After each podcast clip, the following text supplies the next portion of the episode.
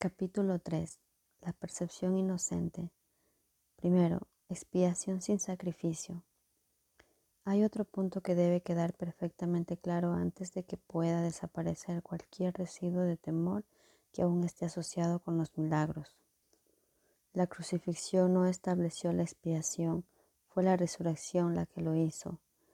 Son muchos los cristianos sinceros que no han entendido esto correctamente. Nadie que esté libre de la creencia en la escasez podría cometer tal equivocación. Si se examina la crucifixión desde un punto de vista invertido, parece como si Dios hubiese permitido e incluso fomentado el que uno de sus hijos sufriese por ser bueno. Esta desafortunada interpretación, que surgió como resultado de la proyección, ha llevado a muchas personas a vivir sumamente atemorizadas de Dios. Tales conceptos antirreligiosos se infiltran en muchas religiones. El auténtico cristiano, sin embargo, debería hacer una pausa y preguntarse, ¿cómo iba a ser posible esto?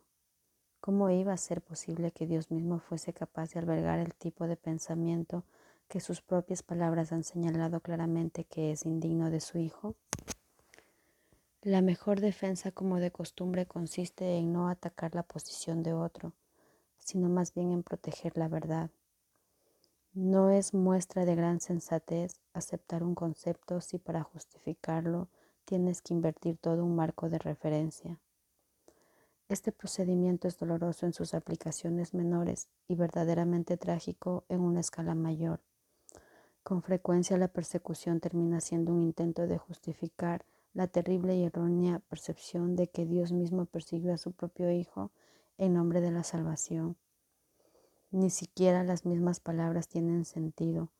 Superar esto ha sido sumamente difícil, pues si bien este error no es más difícil de corregir que cualquier otro, son muchos los que no han estado dispuestos a abandonarlo en vista de su eminente valor como defensa. Un ejemplo menos dramático es el del padre que dice, esto me duele a mí más que a ti, y se siente exonerado a darle una paliza a su hijo. ¿Crees que nuestro Padre piensa realmente así? Es tan esencial eliminar cualquier pensamiento de este tipo que debemos asegurarnos de que nada semejante permanezca en tu mente. Yo no fui castigado porque tú fueses malo. La lección completamente benévola que la expiación enseña se echa a perder si se mancilla con cualquiera de las formas en que esta clase de distorsión se manifiesta.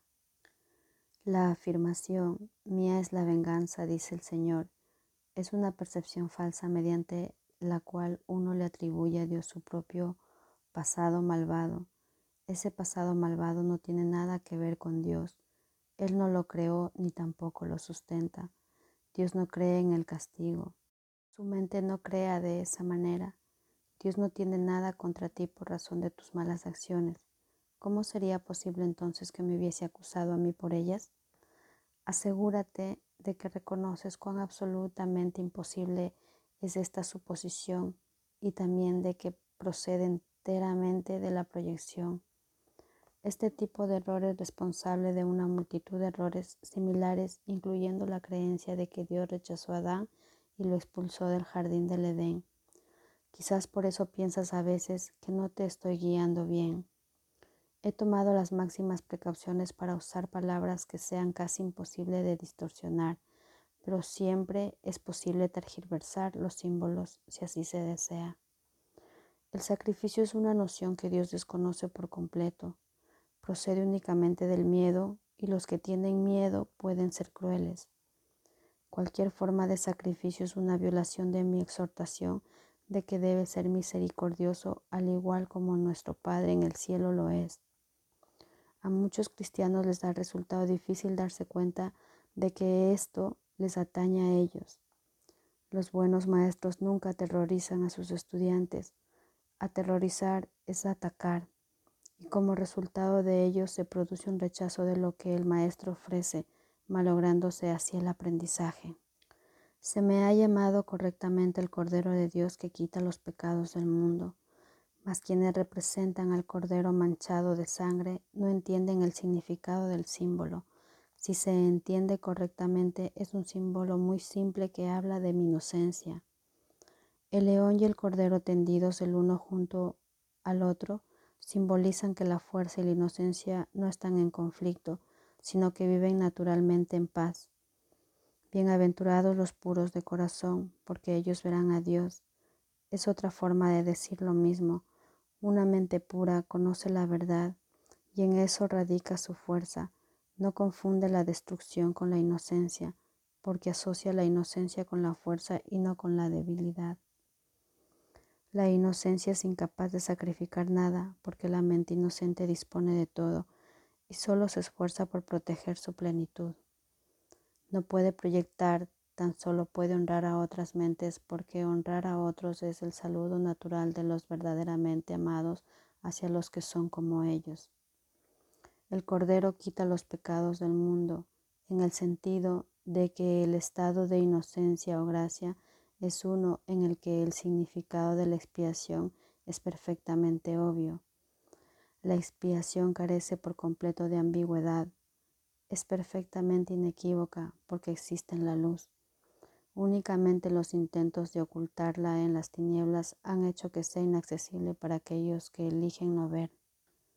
La expiación de por sí solo irradia verdad. Es por lo tanto el epítome de la mansedumbre y derrama únicamente bendiciones. No podría hacer eso si procediese de cualquier otra fuente que no fuese la perfecta inocencia. La inocencia es sabiduría porque no tiene conciencia del mal y el mal no existe. No obstante, es perfectamente consciente de todo lo que es verdad. La resurrección demostró que nada puede destruir a la verdad. El bien puede resistir cualquier clase de mal, al igual que la luz disipa cualquier clase de obscuridad. La expiación es por lo tanto la lección perfecta es la demostración concluyente de que todas las demás lecciones que enseñé son ciertas. Si puedes aceptar esta generalización ahora, no tendrás necesidad de aprender muchas otras lecciones de menor importancia.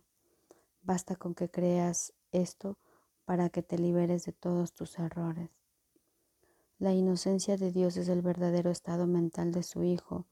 En ese estado tu mente conoce a Dios, pues Dios no es algo simbólico, Dios es un hecho. Cuando conoces a su Hijo tal como es, te das cuenta de que la expiación y no el sacrificio es la única ofrenda apropiada para el altar de Dios, en el que solo la perfección tiene cabida.